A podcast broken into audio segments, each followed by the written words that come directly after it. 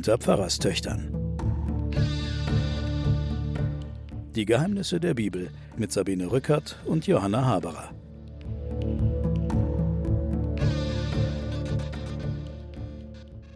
Willkommen bei den Pfarrerstöchtern und den Geheimnissen der Bibel. Mein Name ist Sabine Rückert von der Zeit.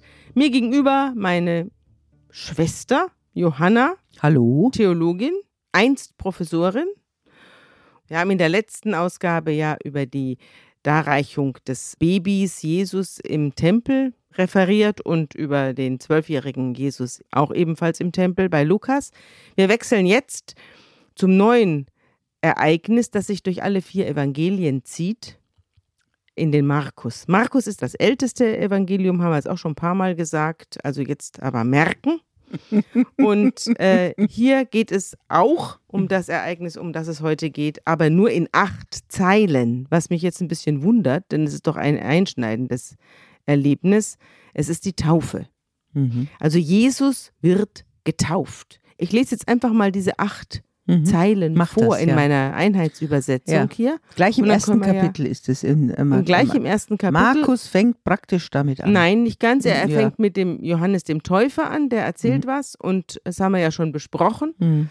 Jetzt wird Jesus getauft. Jetzt taucht Jesus aus dem Nichts auf und wird getauft. Und das geht so. In jenen Tagen kam Jesus aus Nazareth in Galiläa und ließ sich von Johannes im Jordan taufen. Und als er aus dem Wasser stieg, sah er, dass der Himmel sich öffnete und der Geist wie eine Taube auf ihn herabkam und eine Stimme aus dem Himmel sprach, Du bist mein geliebter Sohn, an dir habe ich gefallen. Das sind jetzt die acht Zeilen. Das war's jetzt auch schon mit der mhm. Ja, und das ist der erste Auftritt von diesem Jesus. In also diesem alten, in, in diesem, diesem, alten in diesem, Evangelium, in dem genau. ältesten aller Evangelien. Also keine Kindheitsgeschichte, sondern der tritt mit der Taufe auf. Wir haben ja schon erzählt von Johannes dem Täufer, der diese Metanoia, diese Umkehrtaufe hatte. Mhm. Also dieses, die Leute, die zu ihm kommen und im Jordan mit Wasser getauft werden, anbrüllt ihr Otterngezücht und ja. so und eine ganz radikale asketische Figur war, mhm. der das Leben der Menschen vollständig, also auf Verzicht hin auf mhm. ausrichten mhm. wollte. Mhm. Im Vorfeld von Jesus gibt es die Essener und diese Qumran-Leute. Mhm. Ähm, über die wir auch schon über, gesprochen über haben. Man höre mal in die Folge äh, die, Rollen. die, Rollen. von Qumran rein. Genau. Mhm. Und die waren eine extra Gruppe, die sehr asketisch in der Wüste gelebt haben. Mhm. Das war wohl eine Bewegung auch damals, dass mhm. man sich zurückgezogen hat und auf bestimmte Güter verzichtet hat und damit seine Verbindung zu Gott gezeigt hat. Und dieses Ritual der Waschung, also mhm. du gehst ins Wasser mhm. und ich vermute. Die sind ja damals nicht, haben nicht nur drei Tropfen auf, den, auf die ja. Äh, Fontanelle bekommen, sondern die sind ja richtig untergetaucht worden. Ja, genau. Und ich nehme an, dass damals vielleicht auch der Jordan noch ein bisschen sauberer war, als er heute ist und mhm. größer. Ja, vor allem größer. Heute wird ja rechts und links alles abgezapft, ist ein um, die, um die Felder damit zu bewässern. Das ist ja ein ganz kleines Flüsschen heute. Genau. Die Pilger stehen immer ja. noch im Wasser und lassen sich dort mit weißen Gewändern untertauchen, untertauchen. Äh, zu Hunderten. Ja. ja. ich war auch schon mal an ja. der Taufstelle, allerdings von der jordanischen Seite her. Genau. An der Taufstelle Christi, da sind gleich drei Kirchen und da sind große Gerüste, da kann sich die Verwandtschaft draufsetzen, wenn dann einer untergetaucht wird. Genau, ja. Und da ist Schilf, ganz viel Schilf. Und alle kriegen weiße Gewänder mhm. an und es ist mhm. äh, doch für viele Leute ein großes mhm. Erlebnis. Mhm. Aber die Taufe, die der Johannes gibt, ist eine Umkehrtaufe, eine Reinigungstaufe, mhm. die in dieser damaligen Bewegung der Askese mhm. Üblich war. Also Assoziation Reinigungsbad, Bad, Tauchbad für Frauen. Genau, Reinigungsbad auch für Männer. Also und das erweitert also dieses ganz körperlich gedachte Reinigen wird dann erweitert auf das Geistige und das wird im Jordan gemacht, in dem mhm. Hauptfluss Israels. Und da wirst du untergetaucht und dann dann zeigst du damit, dass du eine Metanoia, eine Umkehr deines Lebens und du beginnst ein neues Leben. Mhm. Das ist die Johannestaufe. Mhm. Und ja? Johannes hat das erfunden. Wenn du das alles in dem Horizont der Reinigungsbäder mhm. siehst, dann kann es das sein, dass es schon auch andere Varianten davon mhm. gab. Mhm. Aber wie uns ist bekannt, dass es den Johannes gab und dass der Johannes in diesem Sinne getauft hat. Und massiver Kritiker der damaligen Königsfamilie war, massiver Kritiker der damaligen politischen Verhältnisse war, und wie gesagt Armut und Askese gepredigt Mhm. hat. Und zudem kommt dann Jesus an den Fluss. Ja, also über den Johannes wird hier nichts weiter berichtet, außer dass er ihn untertaucht. Und dann kommt eben diese Vision. Als Jesus aus dem Wasser steigt, sieht er, dass der Himmel sich öffnet und eine Taube auf ihn niederfährt. Und dann kommt dieser Spruch, du bist mein geliebter Sohn, an dem ich wohlgefallen habe. Mhm. Das Interessante ist, dass das außer ihm niemand sieht. Mhm. Jesus allein hat diese Vision. Er hat selber in dem Urevangelium, selber hat er jetzt eine Eingebung. Ah, ich bin Gottes Sohn.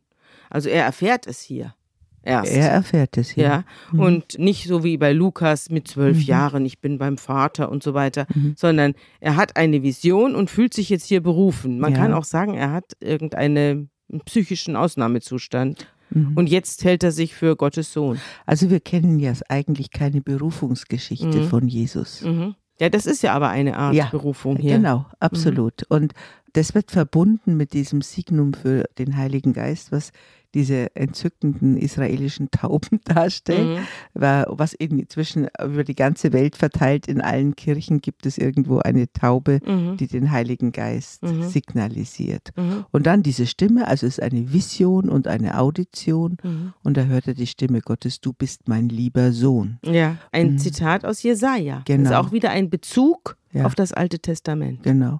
Und da muss man auch sehen, dass als Gottes Sohn wurde auch ein Prophet bezeichnet. Also diese Vorstellung, es ist einer gezeugt von Gott, Mhm. ist da noch nicht so richtig zu Hause. Also Mhm. dieses, du bist mein Sohn, das kann genauso ein, eine Gotteskindschaft wie der, Mhm. ich ru- berufe dich als Prophet.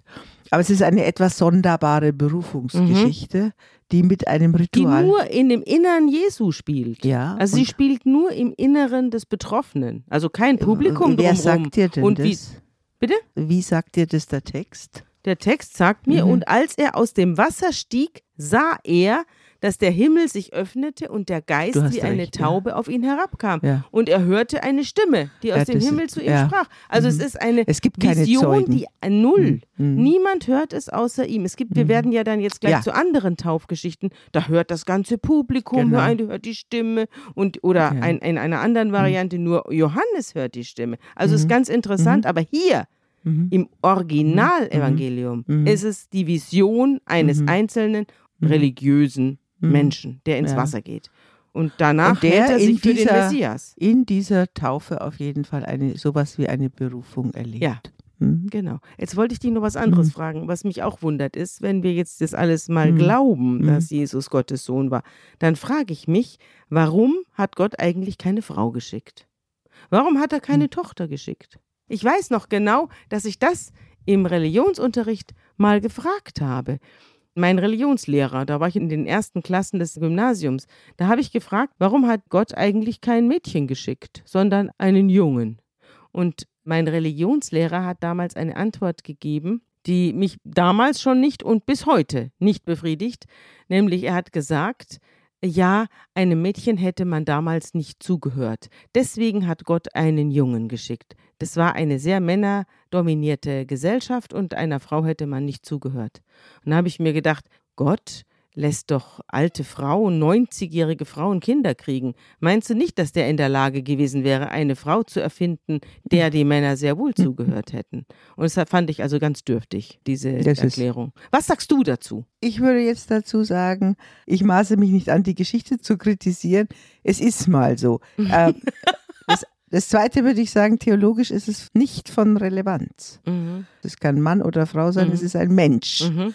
Wichtig in der Theologie kommt es auch darauf an, dass es ein Mensch ist. Mhm. Wenn du das Ensemble der Glaubensvorbilder dir anguckst, dann finde ich, dass auch die Maria schon eigentlich eine großartige Person da ist. Mhm. Ganz stark auch betont wird, gerade eben Mhm. auch beim Lukas.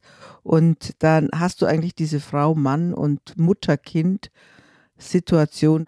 Die Geschlechterrollen hast du schon ordentlich besetzt. Wir werden darauf kommen, dass wir auch die, die nicht so richtig wissen, welchem Geschlecht sie angehören, die werden wir auch noch treffen, Mhm. wie zum Beispiel den Lieblingsjünger und so. Mhm. Mhm. Wir wechseln jetzt nicht die Geschichte, aber das Evangelium und hören uns jetzt die gleiche Geschichte nochmal an, jetzt deutlich länger, na, im Evangelium nach Matthäus. Auch in Matthäus wird die Taufgeschichte erzählt und da geht es so.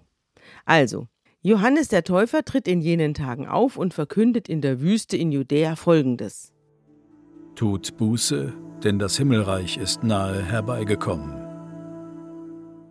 Und dann beginnt Matthäus, der natürlich der große Verbinder zum Alten Testament ist. Das haben wir ja auch schon ein paar Mal gesagt, dass Matthäus überall nach Gründen sucht, warum Jesus der prophezeite Messias ist. Der flöht ja das ganze Alte Testament durch nach Hinweisen auf Jesus. Und er verweist jetzt auch gleich auf eine Stelle bei Jesaja. Er war es, von dem der Prophet Jesaja gesagt hat: Eine Stimme ruft in der Wüste, bereitet dem Herrn den Weg, ebnet ihm die Straßen. Also er, der Johannes, von dem ist das gesagt. Also du siehst auf jeden Fall, dass für die Legitimation und Autorität des Jesus vor allem die Jesaja-Texte, insbesondere die Deutere Jesaja, also die ab dem 40. Kapitel sind, also der zweite Jesaja, das haben wir schon mal erzählt, dass der Jesaja ja mehrere Bücher sind. Und der zweite Jesaja, der im Exil oder kurz am Ende des Exils entstanden ist, wo diese Messias-Vorstellung auch ganz groß wurde, auf den berufen sich die meisten Texte. Also der Prophet Jesaja ist einer der wichtigsten Kronzeugen im Alten Testament. Ich wollte dich fragen, was heißt, der Matthäus hat das Alte Testament durchgeflöht. Er Was hat, meinst du damit? Ich habe da, er hat das Was ist das da für ein Wort? Durchgeflöht heißt, er hat überall nach Hinweisen gesucht, die er auf die, die, auf die Jesus als Messias passen könnte. Du meinst, er war da gesessen, hat das Alte Testament ja, gewälzt und geflöht natürlich. dort. Natürlich na, na, hat er das. Ich glaube, du musst dir vorstellen, du musst dir das anders vorstellen. Du musst dir vorstellen, dass die Leute haben ja gespannt und dringlich auf den Messias gewartet. Und ich glaube, das war in der damaligen Zeit der vollkommen gegenwärtige Ensemble von Hinweisen. Ich glaube nicht, dass der der Erfinder sozusagen dieses Links ist, sondern ich glaube, dass die Leute sagen, und der Messias wird dann so sein, dass wir ihm den Weg bereiten durch die Wüste und er wird auf einem Esel kommen und so. Diese Vorstellungen waren alle da. Mhm. Und die wurden dann von mhm. Matthäus in ein Ensemble gesteckt. Jetzt erzähle ich dir was. es heißt nämlich so, diese Prophet Jesaja-Stelle. Mhm. Stimme eines Rufenden in der Wüste, bereitet dem Herrn den Weg, ebnet ihm seine Pfade, jede Vertiefung soll erhöht und jeder Berg und Hügel abgetragen werden. Was krumm ist, soll gerade werden, was hügelig ist, werde eben, damit alles Fleisch das Heil Gottes sehe. Jesaja 40. Mhm. Und da schreibt, jetzt muss ich dich enttäuschen, es gibt eine weitere. Jack Miles ist nicht zu Ende. Ja, ja, er hat sein Jack neues Neues Testament auch hat aufgerollt. Auch noch, hat auch noch nach seiner Biografie Gottes ein neues Buch geschrieben. Das heißt Jesus, der Selbstmord des Gottessohnes. Ja, okay. Ein wunderbares Buch, aus dem ich jetzt weiterhin vorlesen werde. Eigentlich war Jack Miles ja mit Hiob und Gott schon am Ende. Ja, aber jetzt, jetzt fängt er, er, wieder an. Ja, er ist wieder erwacht, so wie Gott selbst. Ja, gut. Und äh, er macht natürlich, es gibt ja eine Fortsetzung der Biografie Gottes jetzt im fleischlichen Gewande. Genau. Und er wird natürlich uns weiterhin begleiten mit mhm. allerhand mhm. aufklärerischen mhm. Schriften. Mhm. Und jetzt fängt er gleich an zu erklären, was das mit diesem Jesaja mit dem geebneten Weg und dem plattgemachten Hügel auf sich. Ist übrigens das Adventslied, wie soll ich dich empfangen? Bereitet doch fein tüchtig den Weg dem großen Gast, macht genau. alle Steige richtig und so weiter. Das Lasst alles, was er hasst. Genau. Schön, dass du das auch noch kannst. Ich kann das alles. es, äh, ich bewege es in meinem Herzen. Also jetzt Jack Miles. Jack Miles schreibt, die Handlung des Neuen Testaments beginnt mit der Erinnerung an ein gebrochenes Versprechen eines der vielen gebrochenen mhm. Versprechen. Jesajas Sprache ist herrlich, aber er beschreibt einen Triumphmarsch, der nie stattgefunden hat. Berge sollen erniedrigt, Täler ausgefüllt werden, um eine Paradestrecke zu schaffen, auf der die israelitischen Verbannten aus Babylon nach Jerusalem hineinmarschieren sollen. Doch die Parade wurde von Gott abgesagt. Die Verbannten, zu denen der Herr durch Jesaja sprach, kehrten nicht ruhmreich heim. Viele von ihnen kehrten überhaupt nicht heim. Und diejenigen, die heimkehrten, tauschten lediglich einen imperialen Herrscher gegen den anderen aus. Die Perser schlugen die Babylonier, doch Israel war nur ein Teil der Kriegsbeute. Als der Täufer spricht, sind 500 Jahre vergangen und ein spektakulärer dritter Tempel steht in Jerusalem kurz vor der Vollendung. Doch dieser dritte Tempel, der Tempel des Königs Herodes des Großen, dessen Überreste in Jerusalem heute noch zu sehen sind, das ist die Klagemauer, mhm. ist das Werk einer römischen Marionette, eines Idumäers, der in einem kollaborationistischen jüdischen Clan eingeheiratet hatte. Ist dieser Tempel die Erfüllung des alten Versprechens Gottes? Zu Zeiten des Täufers waren viele von ihm beeindruckt. Die ganze antike Welt war von ihm beeindruckt.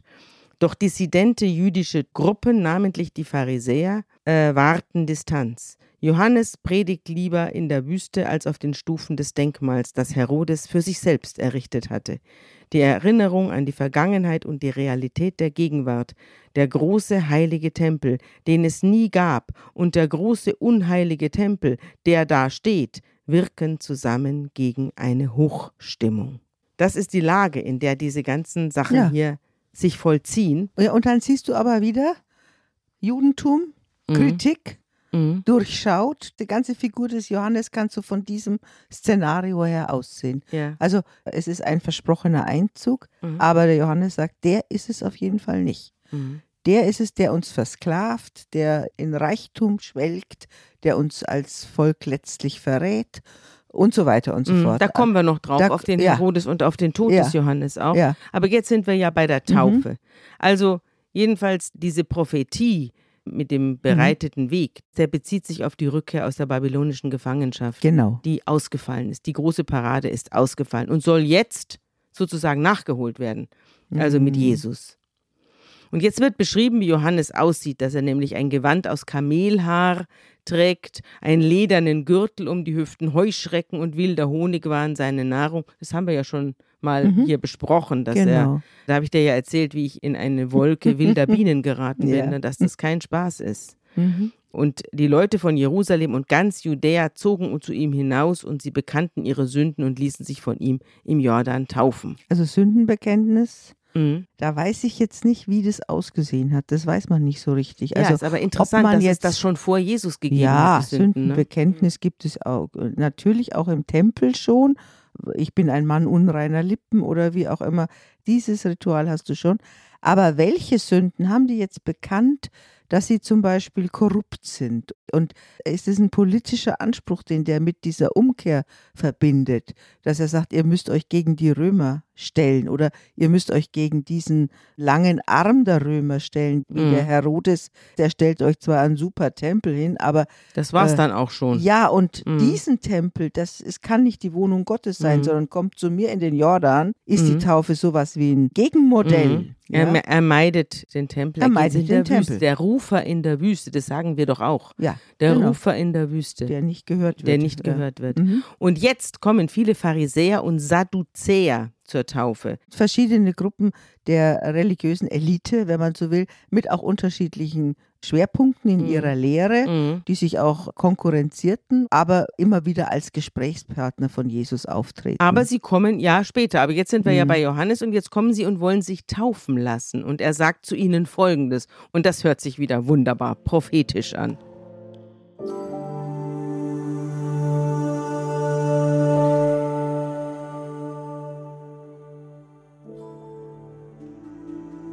Ihr Otterngezücht, wer hat euch gewiss gemacht, dass ihr dem künftigen Zorn entrinnen werdet? Seht zu, bringt rechtschaffene Frucht der Buße. Denkt nur nicht, dass ihr bei euch sagen könntet, wir haben Abraham zum Vater. Denn ich sage euch, Gott vermag dem Abraham aus diesen Steinen Kinder zu erwecken. Es ist schon die Axt den Bäumen an die Wurzel gelegt. Darum, jeder Baum, der nicht gute Frucht bringt, wird abgehauen und ins Feuer geworfen. Ich taufe euch mit Wasser zur Buße. Der aber nach mir kommt, ist stärker als ich, und ich bin nicht wert, ihm die Schuhe zu tragen. Der wird euch mit dem Heiligen Geist und mit Feuer taufen. Er hat die Worfschaufel in seiner Hand und wird die Spreu vom Weizen trennen und seinen Weizen in die Scheune sammeln. Aber die Spreu wird er verbrennen mit unauslöschlichem Feuer.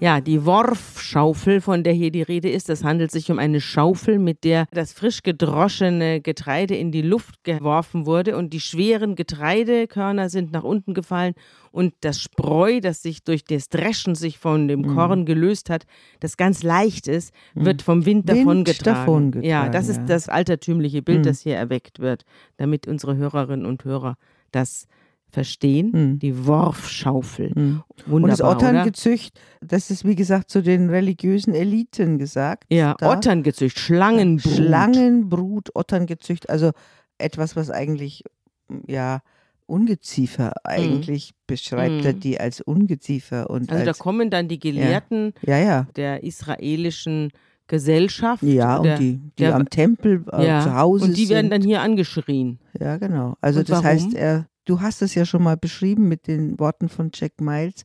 Ich glaube, es geht auch hier um die Auseinandersetzung, wer ist das richtige Israel? Mhm. Leben wir nicht das falsche Leben? Mhm. Und da steht der Johannes. Ich glaube, dass der Johannes auch eine richtige politische Botschaft hatte. Mhm. Wie gesagt, Anders er, als Jesus dann. ja. Du meinst, der war eher auf Erden verhaftet. Ich glaube, dass der ein Revolutionär war, also Mhm. im Lebensstil. War eher bei den Zeloten, oder? Ja, eher bei den Zeloten. Also Mhm. Jesus hat später ja auch Jünger, die aus dieser Bewegung kommen. Mhm. Also er war ein Asket, er war ein Rückzügler und ich glaube, dass er eine politische Botschaft hatte, die schon auch gegen die Römer und gegen die Besatzung und gegen die Römerfreunde gerichtet war Mhm. und die, die sich damit arrangiert hatten politisch. Ich glaube, dem Jesus war der zu radikal. Mhm. Es wird ja nichts darüber gesagt, die werden ja nur in ein Verhältnis gesetzt, Mhm. was vielleicht darauf schließen lässt, dass der Jesus tatsächlich ein Johannes Nachfolger, Jünger oder Mhm. bei ihm gelernt hat. Mhm. Tatsache ist aber, wenn die in dieses Verhältnis gesetzt werden, ich bin nicht wert, ihm die Schuhe zu binden Mhm. oder ich bin der, der ihn überhaupt auf den Weg bringt, Mhm. dann haben die Jesus-Jünger den Mhm. Johannes als Vorläufer, sie konnten ihn nicht ganz Mhm. aussortieren Mhm. Mhm. aus dem Leben Jesu, aber sie Mhm. haben ihn als Vorläufer eingeführt. Mhm. Und es scheint so, als wenn der Jesus mit einer etwas differenzierten und anderen Botschaft, Ja, also das ist ja hier kein Mhm. Rettergott, sondern ein Nein. Richtergott. der hier angekündigt wird. Da ist von Heil und Liebe und Menschenliebe und Ja, der Liebe und- deinen Nächsten und so weiter null. Ja, Sondern das ist hier richtig, also ja. Angstmache. das ist genau, Mhm. das ist einer, der Gericht fahren wird und der Recht sprechen wird und der ein Pfeil aufrichten wird in Mhm. Israel Mhm. und die Spreu vom Weizen trennen wird und so. Mhm. Der Jesus wird dann im Lauf seines Lebens etwas anders agieren. Mhm. Also äh, wiederum ein gebrochenes Versprechen, wenn man Mhm. mit Worten von Miles Mhm. reden möchte. Mhm. Aber wenn du es jetzt historisch siehst, soziohistorisch, dann wird man davon ausgehen können, dass der Jesus tatsächlich mit dem Johannes was zu tun hatte, dass er ihm eine Zeit lang, vielleicht zwei, drei Jahre gefolgt ist, Mhm. dass er sich von ihm hat taufen lassen Mhm. und dass er dann wohl seiner Wege gegangen ist. Ja, und sein großer Aufschwung kommt ja dann, als Johannes beseitigt wird. Aber Ja. da kommen wir dann drauf. Da Genau. kommt ja dann Jesus richtig groß in Fahrt, Genau. Als der Konkurrent Aber- ausgeschaltet worden ist. Das ja, ja oder er auch ist auch sagen. so eine, es ist so eine, vielleicht so eine Mhm. Lehrer-Schüler-Beziehung auf Sie waren Fall. gleich alt, habe ich mal irgendwo gelesen. Ich weiß gar Ja, nicht mehr wo. das sagt ja nichts. Ja. Also Ja, in, das sagt in nichts. spirituellen Fragen sagt das gar ja, nichts. sagt gar nichts. Mhm. Da hast du recht. So, jetzt fahre ich mal fort, denn Sie jetzt waren wird's gleich alt, spannend. weil ein halbes Jahr älter, der Johannes. Da haben wir doch. Äh, ja, stimmt, der war ein halbes Jahr älter. ja, genau. Ja. So wie du auch nur ein halbes Jahr älter bist als ich. Ein halbes Jahr und vier.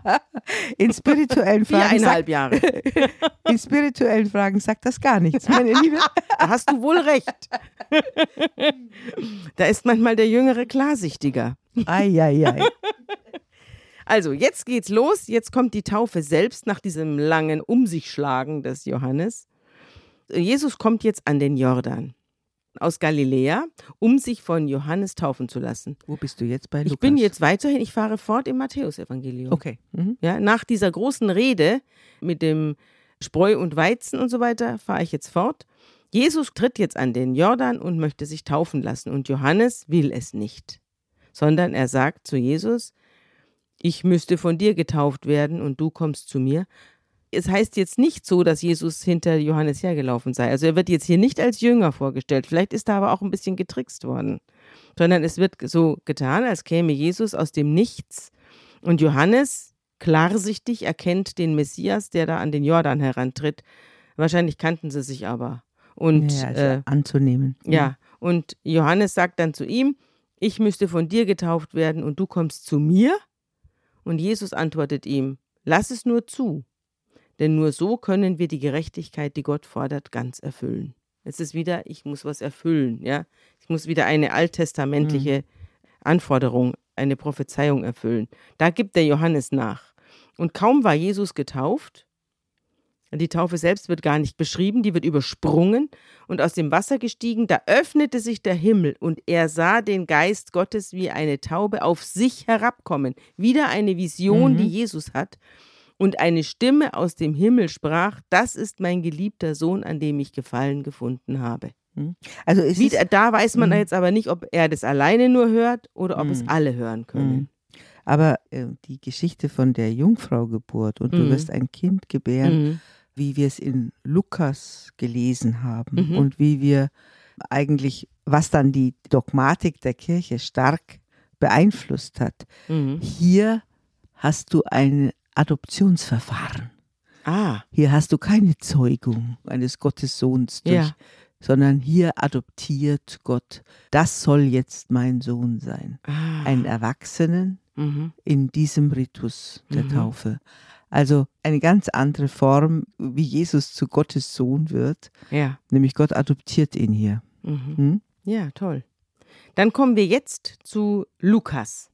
Ja. Lukas erzählt die Geschichte von Johannes dem Täufer und der Taufe Jesu folgendermaßen. Der fängt schon an mit Daten und Fakten. Das macht er immer. Das ist ja der Ja. Chronist. Der wir haben große ihn- Daten- und ja. Fakten. Ja, wir Huber. haben, ihn, Mhm. wir haben ihn schon als Historiker Mhm. vorgestellt. Hm? Es war im 15. Jahr der Regierung des Kaisers Tiberius. Also über diese ganzen Hintergründe werde ich erzählen, wenn wir zu Herodes kommen. Und dem Tod des Johannes, da werde ich mal äh, über die ganzen Kaiser in Rom was erzählen und über Das die ist schön. Könige in Israel. Dein Lieblingsthema. das ja alles der, der krumme Hunde waren. Mhm. Aber der Kaiser Tiberius regierte von 14 bis 37 nach Christus. Mhm. Und wenn im 15. Jahr der Regierung des Kaisers Tiberius diese Taufe da stattgefunden hat, dann war 29. Jesus 29 Jahre alt. Pontius Pilatus war Statthalter in Judäa damals schon. Schon, ja. Und Herodes Tetrarch war der Statthalter von Galiläa. Sein Bruder Philippus Tetrarch war der Statthalter von Iturea und Trachonitis. Also, das werde ich auch noch erklären. Das sind zwei Verwandte des Herodes des, des Großen. Aber das, das ist relativ komplex, da werde ich was dazu sagen. Und Hohepriester waren Hannas und Kaiphas. Die denen wir werden auch. wir später auch noch begegnen in zwei, drei Jahren. Genau. Ne? Da erging in der Wüste das Wort Gottes an Johannes, den Sohn des Zacharias. Und Mhm. er zieht in die Gegend um den Jordan und verkündet dort überall Umkehr und Taufe zur Vergebung der Sünden. Und so erfüllt sich, was im Buch der Reden des Propheten Josaja steht. Das habe ich ja schon vorgetragen. Ja, das ist, das, äh, die gleiche Stelle. wieder. Genau, jede Schlucht soll aufgefüllt genau. werden und was krumm ist, soll gerade werden und so Mhm. weiter. Und das Volk zieht ihn Scharen zu ihm hinauf, um sich von ihm taufen zu lassen. Und er schreit sie an, ihr Schlangenbrut, wer hat euch gelehrt, dass ihr dem kommenden Gericht entrinnen könnt? Also da kann man jetzt sehr schön sehen, dass die die gleiche Quelle hatten, Ja. aber eine andere Quelle als den Markus. Jetzt pass auf. Ja. Jetzt kommt aber noch was Mhm. anderes Ja. bei Lukas hinzu. Pass auf.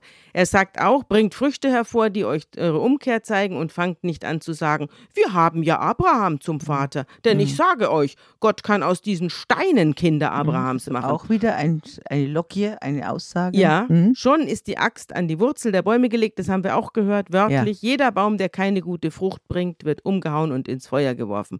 Und das mit dem Worfeln, Mhm. ja, also mit dem Ja. Streu, das lässt er jetzt weg. Ja.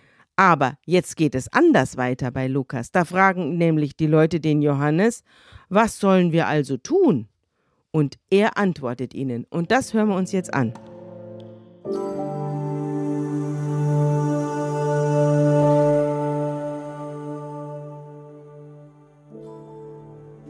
Wer zwei Hemden hat, der gebe dem, der keines hat. Und wer Speise hat, tue ebenso. Es kamen aber auch Zöllner, um sich taufen zu lassen, und sprachen zu ihm, Meister, was sollen denn wir tun? Er sprach zu ihnen, Fordert nicht mehr, als euch vorgeschrieben ist. Da fragten ihn auch Soldaten und sprachen, Was sollen denn wir tun?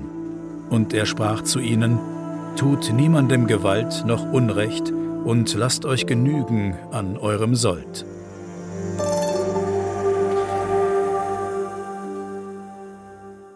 Jetzt hat Johannes nicht nur Vorwürfe im Karton, sondern er bietet auch Lösungen an. Wir haben ja festgestellt, dass der Lukas sehr großen Wert darauf legt, dass der Jesus nahe am Tempel ist.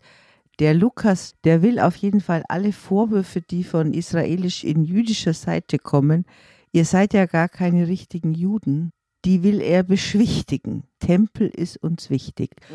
Auch die religiösen Eliten, die beim Matthäus so böse wegkommen, die mhm. Sadduzäer und die Pharisäer, ja, die geworfen. sind das Ot Otterngezücht. Mhm. Hier sind es nicht die Pharisäer und die mhm. Sadduzäer. Sondern das Volk in Scharen. Ja, die werden schon mal da außen vor gelassen. Mhm. Genau, und dann kommst du zum Kern des Lukas. Der Lukas sagt, wir wollen uns ja gar nicht mit den Juden anlegen, mhm. sondern wir wollen die sozialpolitische Seite dieses Jesus beschreiben.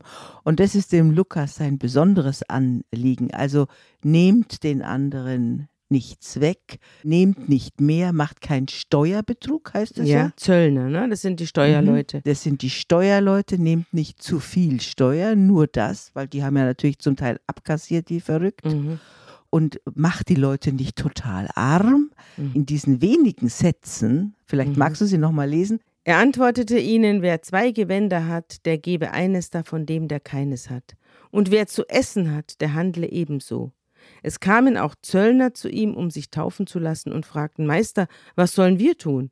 Und er sagte zu ihnen, verlangt nicht mehr als das, was festgesetzt ist. Und die Soldaten fragten ihn, was sollen denn wir tun?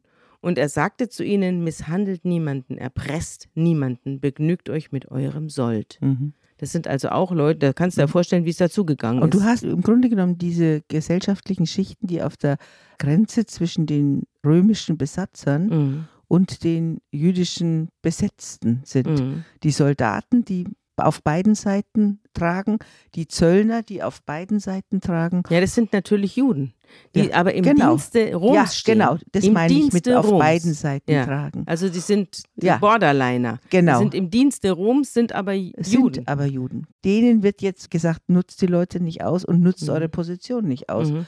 Ich finde, das ist eine ganz typische Lukas-Stelle, mhm. weil du hier siehst, hier geht es nicht erstmal um jüdische Religion, wir mhm. versuchen mhm. den Tempel zu akzeptieren, mhm. sondern hier geht es um das soziale Verhalten. Das Volk war voll Erwartung und alle überlegten im Stillen, ob Johannes nicht vielleicht selbst der Messias sei. Genau, hört ja, sich ja so an. Mhm. Ja, ja, wahrscheinlich. Doch Johannes gab ihnen zur Antwort, ich taufe euch nur mit Wasser. Es kommt aber einer, der ist stärker als ich und ich bin nicht wert, ihm die Schuhe aufzuschnüren. Er wird euch mit dem Heiligen Geist und mit Feuer taufen.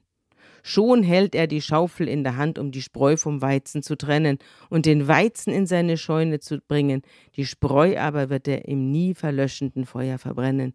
Mit diesen und anderen Worten ermahnte er das Volk in seiner Predigt. Und dann schießt er sich auf den Tetrarchen, also auf den Marionettenkönig ja. von Roms Gnaden Herodes ein das ist aber nicht Herodes der Große, der mhm. den Tempel bauen ließ, sondern jetzt sein Nachfolger Herodes, wegen der Sache mit Herodias, der Frau seines Bruders. Auf die kommen wir noch getrennt zu sprechen.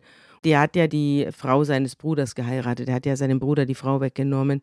Und wegen all der anderen Schandtaten, die er verübt hatte, Deshalb ließ Herodes den Johannes ins Gefängnis werfen und lud so noch mehr Schuld auf sich. Also es mhm. wird jetzt vorgegriffen mhm. auf das, was dem Johannes widerfahren mhm. wird. Und jetzt kommen wir zur Taufe selbst. Aber du hast wieder, genau, du hast Sozialkritik, du hast Herrschaftskritik mhm. an korrupten mhm. Herrschern. Mhm. Das ist sehr gut in der Tradition der sozialkritischen Propheten. Der ist in, in, der Tradition eines Amos, eines Hosea, eines Jesaja, da wird der eingezeichnet. Mhm. Toll. Und jetzt kommt die Taufe, die ist auch ganz kurz. Die geht so. Zusammen mit dem ganzen Volk ließ auch Jesus sich taufen. Also der steht da irgendwo in, dem, in der Menge und äh, läuft auch mit rein. Während er betete, offenbar betet er während der Taufe, öffnet sich der Himmel und der Heilige Geist kam sichtbar in Gestalt einer Taube auf ihn herab und eine Stimme aus dem Himmel sprach, Du bist mein geliebter Sohn, an dem ich gefallen habe. Also auch hier ist nicht klar, hören es alle hm. oder hört es nur er. Hm.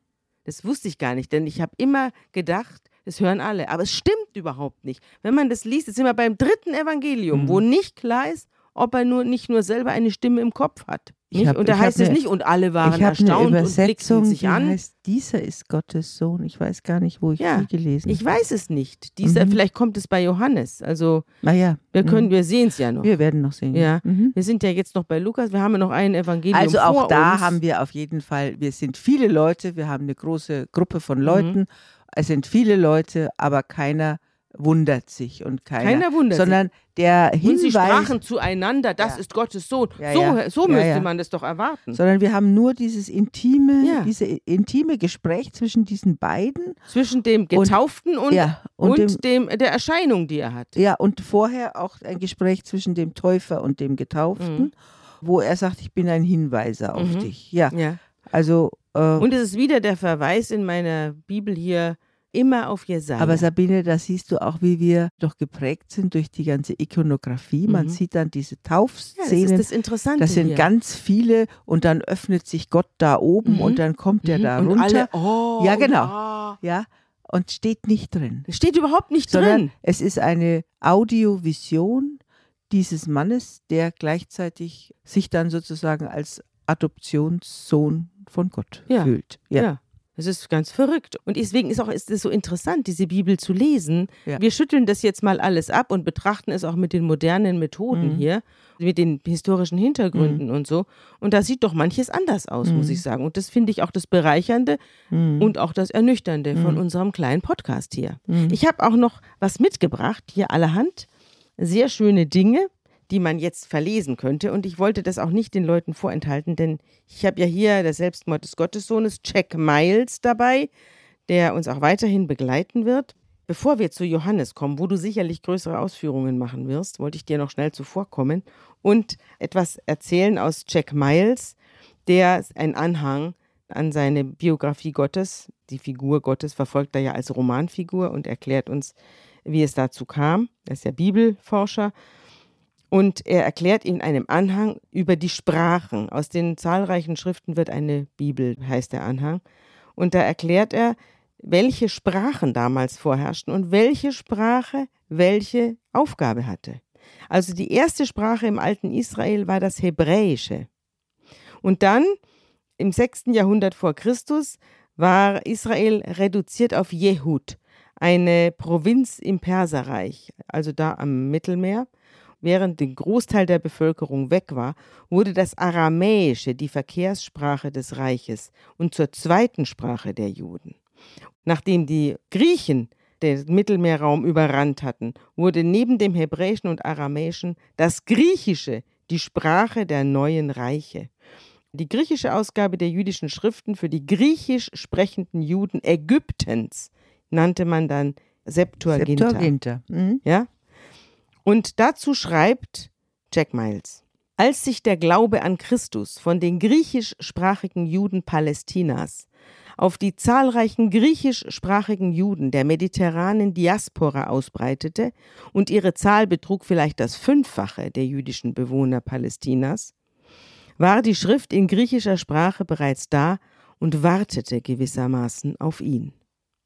Die Septuaginta wurde rasch zur Schrift der neuen Bewegung und deren Neues Testament, das sich stark an die Septuaginta anlehnte, sollte zum größten Beitrag der hellenistischen Judenheit zur Weltliteratur werden. Die Heimat des Neuen Testaments, die Evangelien ausdrücklich eingeschlossen, ist die mediterrane Judenheit, nicht Palästina. Nachdem Rom im Jahr 70 nach Christus Jerusalem zerstört, die Bevölkerung Judäas weitgehend deportiert hatte, wurden das Hebräische und Aramäische von neuem zu einer wichtigen ethnisch-religiösen Trennungslinie im Römischen Reich. Ein Großteil derer, die sich zum Christentum bekehrten, wenn nicht die Mehrheit, stammte nämlich aus der hellenistischen Judenheit. Der Soziologe Rodney Stark zeigt überzeugend, dass das Christentum auch dann noch eine mehrheitlich jüdische Bewegung war, als der neutestamentliche Kanon längst abgeschlossen war. Es gab natürlich viele nichtjüdische Konvertiten, Doch erschien der Übertritt zum Christentum den Juden nicht als eine Aufgabe ihrer Volkszugehörigkeit, den Nichtjuden hingegen erschien er als eine relative Aufgabe ihrer Volkszugehörigkeit. Den Anhängern des griechisch-römischen Polytheismus, also den Heiden, den sogenannten Heiden, erschien es selbstverständlich, als bedeute der Übertritt zum Christentum den Anschluss an eine Bewegung, die, was Inhalt und Mitgliedschaft anging, überwiegend jüdisch war. Die hatten also den Eindruck, ja. sie bekehren sich zum Judentum. Ja. Ja. Dabei hat der Judentum noch nicht missioniert und auch nicht Nein. bekehren Nein. wollen. Ja, das ist einfach. Also es war auch für die neu mhm. dazugekommenen nicht klar. Ja. ja. So betrachtete das rabbinische Judentum das zusammen mit dem Christentum als eine der beiden Formen des palästinensischen Judentums die Katastrophe des Jahres 70 nach Christus überlebt hatten. Die Schrift in griechischer Sprache zunehmend als die Schrift der Christen, genauer gesagt als die Schrift der Abtrünnigen, der Apostaten. Unter den Christen erhielt sich dagegen die Einstellung in griechischer Schrift ist nichts anderes als das Wort Gottes. Also das Alte Testament auf Griechisch übersetzt, das war die Schrift, auf die sich die neue Bewegung oder die Bewegung neuer genau. Wege heißt weil es, auch. Weil es griechische Juden waren. Ja. Genau, Aus Ägypten, und die, merkwürdigerweise. Auch. War ja griechisch. Ägypten. Ja, haben wir ja das letzte Mal, glaube ich, auch schon gesagt, die hießen Nazoräer mhm. oder eben neue Bewegung mhm. gegenüber der rabbinischen, mhm. älteren. Also die Christen wurden zunächst mal als Gruppe der neuen Wege beschrieben. Mhm. Das Adjektiv alt in der Wendung Altes Testament funktionierte übrigens so ähnlich wie alt in der Wendung Alte Welt. Die ältere Bundesbeziehung zwischen Gott und den Juden wurde in den ersten Jahrhunderten des neuen Bundes des Christentums zwar hin und wieder verächtlich gemacht, doch meistens wurde sie gefeiert und auf jeden Fall nie gänzlich verworfen sonst hätten die älteren Schriften wohl mit ihr verworfen werden müssen. Tatsächlich wurde diese Alternative in der Mitte des zweiten Jahrhunderts auch vorgeschlagen, fand aber bezeichnenderweise keinen Anklang. Markion. Das hast du ja schon mal erzählt. Ja, genau, von Markion. Für eine Religionsgemeinschaft, die sich ethnisch immer noch überwiegend aus Juden zusammensetzte, wir reden jetzt über 300 Jahre, ne, war es moralisch unmöglich, in den jüdischen Schriften etwas anderes zu sehen als das Wort Gottes. Das Alte Testament, der alte Bund, war die Beziehung Israels zu Gott. Das Neue Testament, der neue Bund, dehnte diese Beziehung auf die übrige Menschheit aus. Die einheitliche Sprache erleichterte eine Wechselwirkung zwischen dem Alten und dem Neuen Testament, die der Wechselwirkung zwischen der griechischen Tragödie und der gesamten älteren griechischen Mythologie durchaus vergleichbar ist. Was eine Tragödie wie König Ödipus auf die Bühne bringt, ist kaum mehr als Ödipus Entdeckung der Wahrheit über seine Abstammung. Sophokles verzichtet darauf, noch einmal die ganze Mythologie darzubieten, auf der das Stück beruht. Er setzt voraus, dass die Zuschauer in Athen mit umfassenden Kenntnissen dieser Mythologie ins Theater kommen. Wir wissen schon, dass Ödipus unwissentlich seinen eigenen Vater erschlagen hat, lange bevor er es auf der Bühne dann auch tut. Auf diesen kulturellen Gemeinbesitz zurückgreifend kann der Dramatiker seine Exposition vereinfachen und zugleich deren emotionale Wucht ins Ungeheuerliche steigern. Auch innerhalb der aus zwei Testamenten bestehenden christlichen Bibel funktionierte das Alte Testament als explizite oder implizite Harmonie, über die die Melodie des Neuen Testaments gelegt wird. Genau. Alle Melodien haben das, was die Musiker eine implizite Harmonie nennen. Wenn die Gounodge Melodie des Bach-Gounodschen Ave Maria ohne die übliche Begleitung von Bachs ursprünglichen Arpeggio-Akkorden gesungen wird, hört in Anführungszeichen das westliche Ohr diese Akkorde trotzdem. Wenn das Neue Testament neu ist, dann eher durch neuartige Kombinationen als durch direkte Erfindungen. Das Alte Testament stellt praktisch alle Kategorien und Bilder, die gesamte Diktion und das Erzählrepertoire bzw. das kollektive Gedächtnis bereit, welche das Neue Testament zur Übermittlung seiner Botschaft benutzt. Das Alte Testament stellt das Mittel bereit, um die neue religiöse Vision auszudrücken und gleichzeitig zu beglaubigen. Das ist es, was wir hier die ganze Zeit Ja, erleben. was wir die ganze Zeit beschreiben. Ja, Es ist in Kurzform in der theologischen Wissenschaft als das mit dem Wort Hermeneutik umschrieben. Ja. Es ist nämlich der Verstehenshorizont, ja.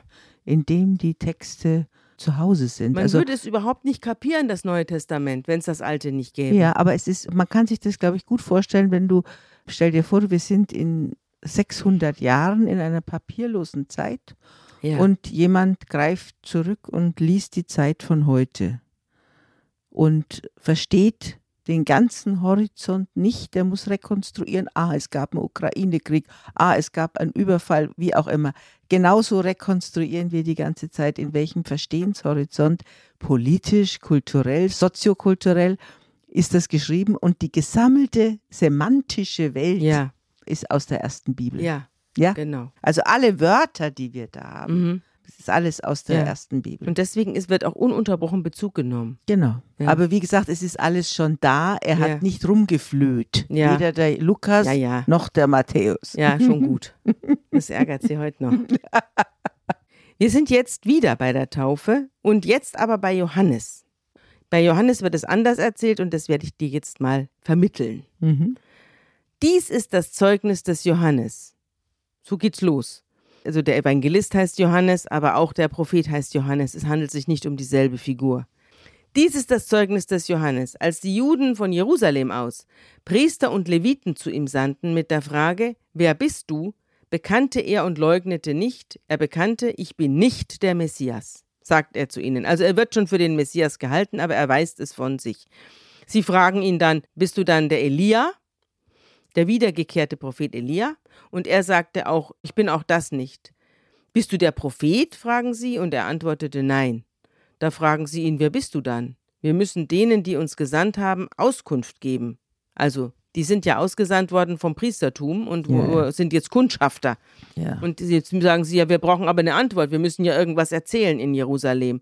Was sagst du denn über dich selbst? Und er sagt, ich bin die Stimme in der Wüste, die ruft, ebnet den Weg für den Herrn, wie der Prophet Jesaja gesagt hat. Das sagt er. Ich bin also nur der Zitierer. Ja, aber sehr schön. Die, siehst du die Bearbeitungsschichten Ja. hier, wie sich, das, wie sich diese gleiche Geschichte immer wieder verändert. ja, und sehr immer schön. weiter entfernt. Und immer Original. weiter entfernt. Ja. Ja, Und, und, man, er wird jetzt immer und- durchgeistigt. ja, und, er, und weglassen. Man kann das weglassen und man kann das weglassen. Ja, Ja, also er wird jetzt auch mal richtig Mhm. auf den Pott gesetzt und gefragt, Mhm. wer bist du? Und Ja. jetzt sagt er eben, ich bin der Rufer in der Wüste. Und die Abgesandten bestehen auch zum Teil aus Pharisäern und die fragen den Johannes, warum taufst du dann, wenn du nicht der Messias bist und nicht Elia und auch nicht mal ein Prophet? Und er antwortet, ich taufe mit Wasser. Mitten unter euch steht der, den ihr nicht kennt und der nach mir kommt und ich bin es nicht wert, ihm die Schuhe aufzuschnüren.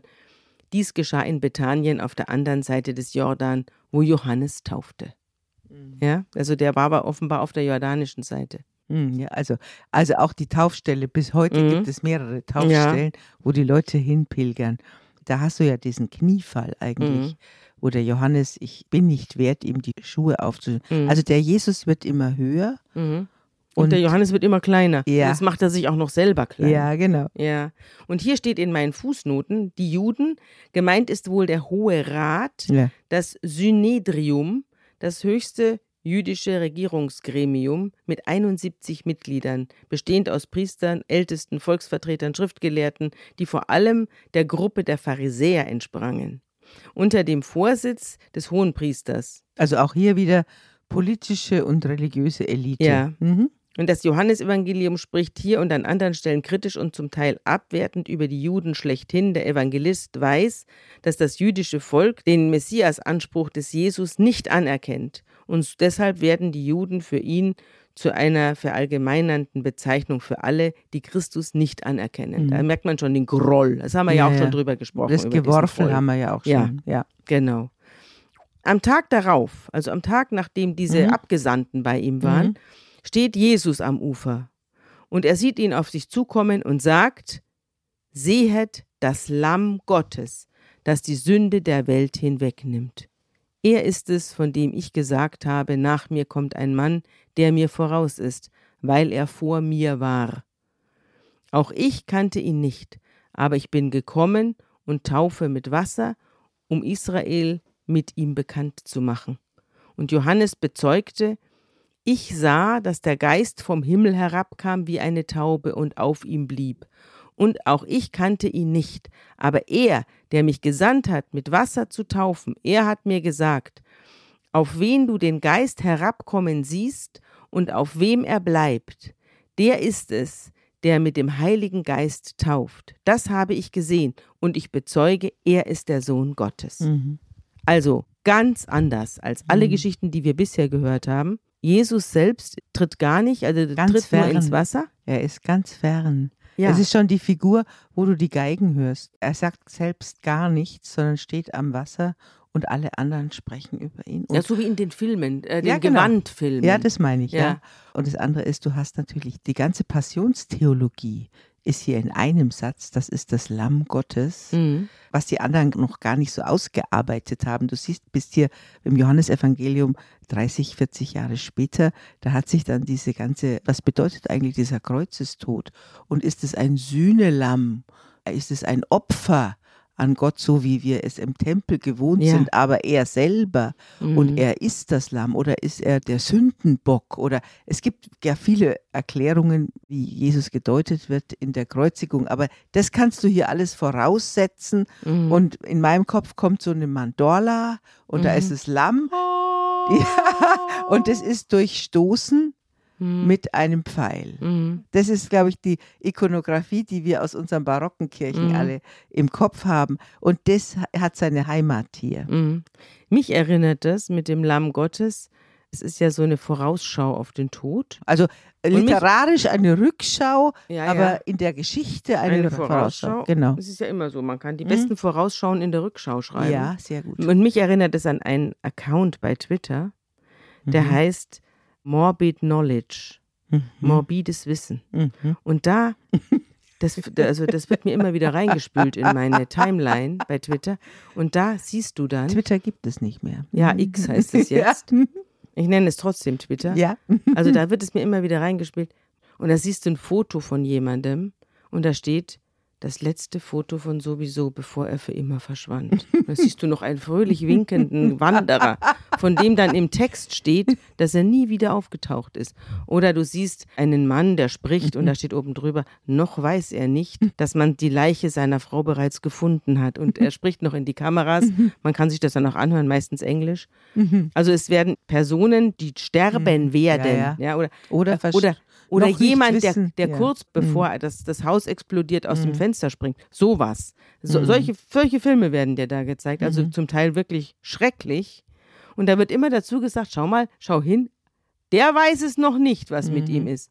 Aber du weißt es. Und so ein bisschen kommt mir das hier, Morbid Knowledge, kommt mir das hier auch vor, was der Johannes treibt. Der Johannes Er weiß, weiß es schon. schon. Er weiß Aber es schon. Jesus weiß es noch nicht. Ja. Der wird es dann schon merken. Bei Johannes sagt er gar Mhm. nichts. Und hier ist ja auch Johannes der Zeuge. Jetzt kriegt auf einmal Johannes die Vision. Ja. Ne? Also es hat gewechselt. Es Das- gibt aber auch hier keine Mengen, die Zeugen sind. Nee. Auch hier sind nicht Stimmt. viele Zeugen. Stimmt, auch wieder sondern falsch. Ne? Auch er- das habe ich falsch er in Erinnerung. ist der einzige Ja. Zeuge.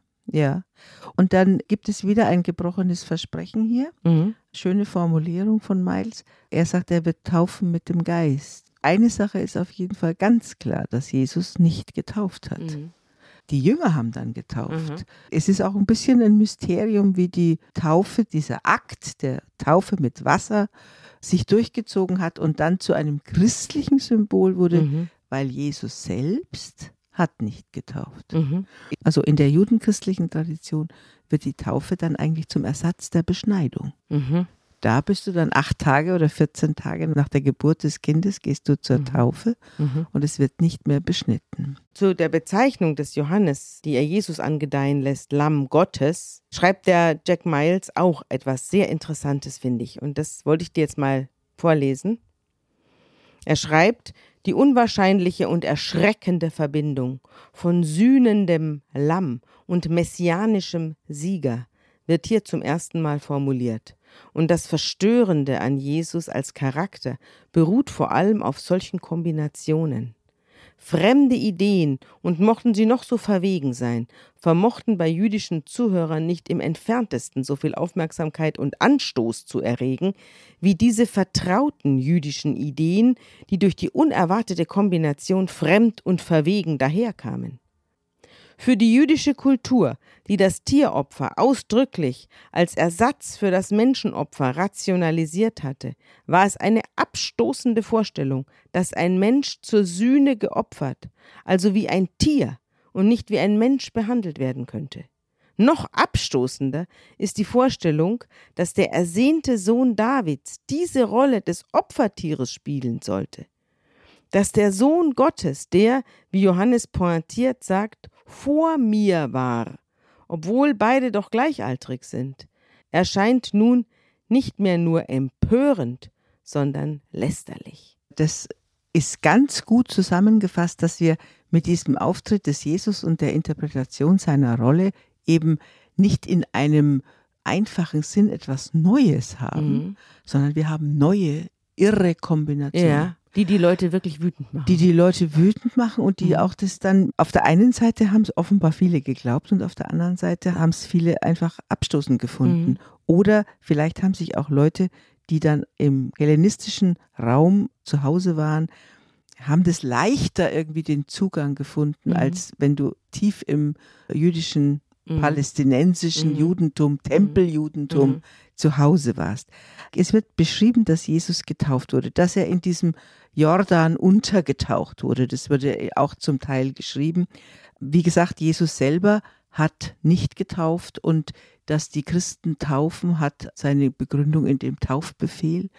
Das ist ein Nach. Geht hin und taufet. Genau, alle Welt. Ist er wirklich gegeben im, worden? Im, Wir glauben ja auch, dass nein, nein, das, hieß, ist, das ist mein lieber Sohn, aber es steht ja auch nicht drin. Das ist im Matthäusevangelium mhm. steht es, mhm. aber im 28. Kapitel, aber es ist auch die einzige Stelle. Also mhm. dieser sehr berühmt gewordene Taufbefehl, mhm. der ist auch nicht so breit vermerkt in den mhm. Evangelien. Aber die Christen haben früh getauft und sie haben das gemacht durch Untertauchung, also man nennt es die Immersio. Mhm. mhm. Du hast es ja schon mal gesagt, es gibt die Infusio und die Immersio. Immersio ist das Untertauchen, mhm. Infusio ist so ein, so ein bisschen paar, besprengen. So ein bisschen besprengen. Mhm. Und es wurde dann ich glaube jetzt fast statt Beschneidung zum Aufnahmeritual mhm. in die christliche Gemeinde. Mhm. Und die Menschen, die in die christliche Gemeinde aufgenommen wurden, die wurden vorher geschult in einem sogenannten Katechumenat, kamen ja als Heiden in die christliche Gemeinde. Mhm. Also brauchten sie Zeugen, die sie auf der einen Seite schulten mhm. und auf der anderen Seite auch einführten in die christliche Gemeinde. Ach so, was wir heute in der Konfirmation haben. Na, das, was wir bei der Taufe bis heute haben, das sind die Paten. Ach, die Paten. Ja, die Paten sind eigentlich früher diejenigen gewesen, die in der Gemeinde schon zu Hause waren und dann einen Neuling, einen erwachsenen ja. Neuling begleitet haben, belehrt haben, weil es ist bis heute so, wenn du nicht getauft bist, zum Beispiel als Eltern, mhm. willst das Kind aber taufen, fragt dich dann der Pfarrer, der es taufen soll, fragt, hast du einen Christen oder eine Christin? Die Paten sind. Ja, auf diese Weise bin ich schon zu manchem Patenkind gekommen. Ja. Von atheistischen Eltern, die ja. aber trotzdem wollten, dass ihre Kinder getauft werden. Und dann die wollten, dass haben, du die Patentante Ja, die Kinder ja. haben gesagt, ja. oh, die Patentante, da geht's uns gut bei der. die lädt uns immer ein und schenkt uns schöne Sachen. Genau, also jedenfalls Paten sind bei der Erwachsenentaufe diejenigen, die in die Gemeinde einführen. Mhm. Also so wurde dann das Aufnahmeritual zur Taufe. Und dann die Taufe mit Wasser und mit Geist, also mit Feuer hat es jetzt nichts zu tun. Alles, Nö, was das Feuer da, ist weggefallen durch die Jahrhunderte. Ja, oder es wurde identifiziert mit dem Heiligen Geist. Wir werden bei der Pfingstgeschichte sehen, da werden Flammen auf den mm. Häuptern der Sprechenden gesehen. Da spielt gesehen. ja auch diese Johanneserscheinung, ist der Heilige Geist blieb auf ihm. Genau. Das ist ja auch schon so eine Vision, ja. die so ähnlich ist. Und der Heilige Geist beschreibt diese unglaubliche charismatische Kraft dieses Mannes mm. und beschreibt die charismatische Kraft, die dann um sich gegriffen hat, als sich Gemeinden gebildet mm. haben. Ganz klar. Also insofern wird hier der Heilige Geist dann schon auch in der Geschichte der Gemeindebildung dann festgemacht. Mhm. Es wurde dann auch die Taufformel sehr früh schon entwickelt. Ich taufe dich im Namen des Vaters, des Sohnes und des Heiligen Geistes. Mhm. Also da hast du ja schon eine Christologie drin. Da ist der Sohn Mhm. schon. Christus hat nicht getauft, sondern du wirst auf diesen Christus Mhm. getauft. In dieser Mhm. dreigliedrigen Formel. Da heißt es dann auch in der Sakramentenlehre, das Zeichen muss zum Wort treten. Also anspritzen allein nützt nichts, sondern Mhm. es muss dann diese Was dazu gesagt Es werden, muss dann eine. Zauberformel. Genau. Und was bedeutet die Taufe? Da haben wir jetzt schon ein ganzes Fenster aufgemacht. Wir haben also diese Reinigung, Ja. diese Reinigungsbäder Ja. im Hintergrund. Und dann kommt dann beim Johannes schon, er taufte zur Vergebung oder zur Mhm. Versöhnung. Mhm. Da kommt dieser Gedanke der Versöhnung. Und dann beim Paulus, der ja eigentlich der Älteste ist, bei dem ist die Taufe, äh, wir gehen sozusagen mit diesem Jesus durch den Tod und durch die Auferstehung. Wir sind Mhm. die Weggefährten. Mhm. Also die Taufe ist das Zeichen, dass der Tod keine Grenze ist für Mhm. uns. Also deswegen zum Beispiel haben Mütter früher so eine wahnsinnige Angst gehabt, ja, jetzt sind wir nämlich auch schon bei der Babytaufe. ja, Denn genau. das wollte ich dich fragen, was du von der Babytaufe hältst. Schon im vierten, fünften Jahrhundert sind sehr viele als Kinder getauft worden, weil man Angst hatte, dass dieser eine Aspekt, du kommst nicht in den Himmel, wenn du nicht getauft bist, Ja. oder die Taufe als Zeichen der Überwindung des Todes. Da haben die Mütter natürlich gesagt, ich will mein Kind sofort taufen. Vielleicht Äh, stirbt es in zwei Jahren. ja. Die Kinder sind ja auch früher gestorben. Es soll sofort Ja, getauft werden. wie- Wir erkennen wir alles mit viele. Not taufen. Es Ja. darf übrigens in der Not auch jeder taufen, ja, übrigens. ja. Aber die Idee der Taufe ist die Erwachsenentaufe. Du musst wissen, was du tust. Du Ja. musst dir vorher alles angehört haben. ja. Aber durch diesen Gedanken, es ist sozusagen der Link zum ewigen Leben, Mhm. ist es Dadurch sehr brach früh. die Panik aus. Ja, Mhm. genau. Sag mal, ja. du findest aber eigentlich die Taufe von Menschen, die bei Bewusstsein sind, sozusagen, die wissen, was sie tun, besser, ne? Die schönsten Taufen hatte ich immer mit Kindern, die so vier, fünf, sechs Jahre Mhm. alt waren. Also wo sie den magischen Zauber Verstehen. noch, na, ja, wo sie was verstehen, aber den magischen Zauber noch spüren. Also wo können. sie noch ans Christkind glauben und an den ja, Nikolaus Nein, also und an den Osterhasen. Also ich weiß, dass ich einen kleinen, den kleinen Viktor, als ich den getauft habe, hat der Vater, der gar nichts verstand davon, der hat dann so eine Einladung mit Piratenklappe geschickt an alle Taufgesellschaft und hat gesagt, also das wird jetzt eine Fete hier Ja. und so. Eine Und Piratenfete. und dann, dann sind wir, es war eine ganz kleine katholische Kapelle und dann war mit, mit so gepolsterten roten Sitzen, habe ich gesagt vorher, Viktor, wo willst du denn sitzen? Willst du bei mir neben mir sitzen und deine Eltern? Oder ich könnte auch den, diesen gepolsterten roten Samtstuhl auch in die Mitte stellen. Und dann kannst du da sitzen, dann können dich alle sehen. Ja, ich will in der Mitte sitzen. Also haben so wir den Thron. samt Thron haben wir dann aufgebaut. Und dann sind wir rausgegangen in, vor die Tür. Und dann habe ich der Gemeinde gesagt, sie sollen aufstehen, wenn wir kommen. Und dann sind wir reingegangen und dann sind wir aufgestanden alle. Und dann sag, schaute dieses, dieser Junge diese Gemeinde an und sagte, ist das alles für mich? Mhm. Und das ist, glaube ich, so ein, Mhm. also das ist etwas, was man, glaube ich, dann mit vier, fünf, sechs Jahren Mhm. so richtig unvergesslich Mhm. spürt.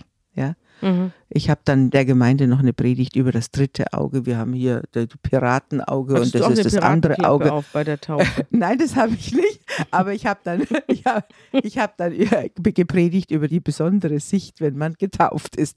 Ja, und dass man dann eben manche Klappen auch aufmacht und so.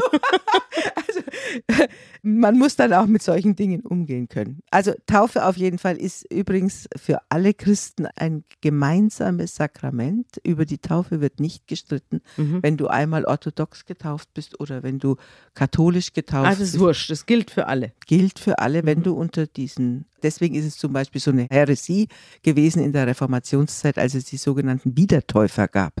Die haben nochmal Die haben nochmal getauft. das ist der Wiedertäufer. ja, das ist ganz schlimm, weil Mhm. das ist der Eintritt in diese Gemeinschaft passiert einmal, ist nicht reversibel und ist einmalig. Mhm. Deswegen kannst du eigentlich aus der Taufe auch nicht austreten oder Du so. kannst nur aus der Kirche austreten. kannst aus der Kirche austreten, aber eigentlich nicht aus der Taufe. Das ist eigentlich das Zeichen, so wie die Beschneidung des Zeichen Mhm. des alten Bundes ist, ist die Taufe Ja. das Zeichen des neuen Bundes. Und Christen haben sehr, sehr früh schon getauft. Noch ein letztes dazu. In diesem Bild der Taufe, auch der Untertauchung, sind alle alttestamentlichen, auch großen mythischen Wassersymbole. Mhm. Zu Hause, also auf der einen Seite die Sintflut, Mhm. die Angst im Wasser zu ertrinken und dann Mhm. gerettet zu werden Mhm. Oder die Angst im Wasser zu ertrinken in diesem Zug durchs Rote Meer Mhm. und dann aber in die Freiheit zu gehen. Der Jordan, wir gehen über den Jordan durchs Wasser in das neue Land. Mhm. Also das sind so die Symbole, Mhm. die sich dann mit diesem Taufritus verbinden. Ich denke, wir können, ich glaube, damit abschließen heute, Ja, ich oder? denke auch, es ist alles gesagt. es ist alles Ja, es gesagt. ist alles gesagt. Wir waren auch lang genug Ja. bei der Taufe. Das nächste Mal kommen wir zu einem wunderbaren Thema, nämlich der Versuchung. Ja, was ist das überhaupt eine Versuchung? Ja, ja ich du weiß es, Himmel. was es ist. Aber wir reden dann drüber. Die Schokolade liegt hier nicht. Nein. Also, bis nächstes Mal. Bis nächstes Mal und alle sind hoffentlich wieder dabei, die versucht werden wollen.